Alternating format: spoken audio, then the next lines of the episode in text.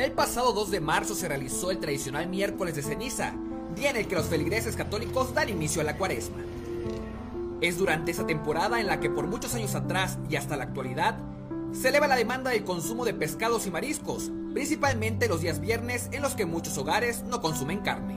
La tradición era de que se puede que los días viernes este, era, era de comer marisco, pescado, pero como que se está perdiendo la tradición y, este, y ahorita más que eso el, el asunto eso de que no importa lo que se coma, ¿no?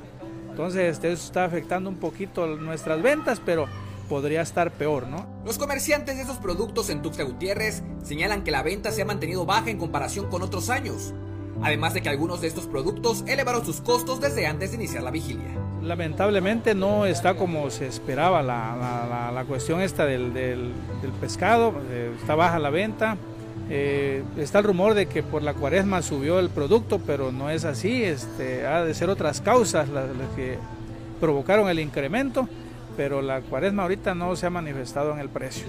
Los restaurantes de pescados y mariscos concuerdan con el bajo consumo de sus servicios alimenticios. Además padecen el sacrificio de adquirir productos a más altos costos sin modificar sus precios de venta. Eh, estamos invitando a toda la ciudadanía que venga, ya que este, con la cuaresma se han incrementado un poco los precios, pero nosotros seguimos manteniendo los mismos precios pues para seguir manteniendo a nuestra clientela y seguirles brindando el mismo servicio de siempre, entendiendo que, que no podemos bajar la calidad del, de los alimentos que vienen a consumir. Para Alerta Chiapas, Moisés Sánchez.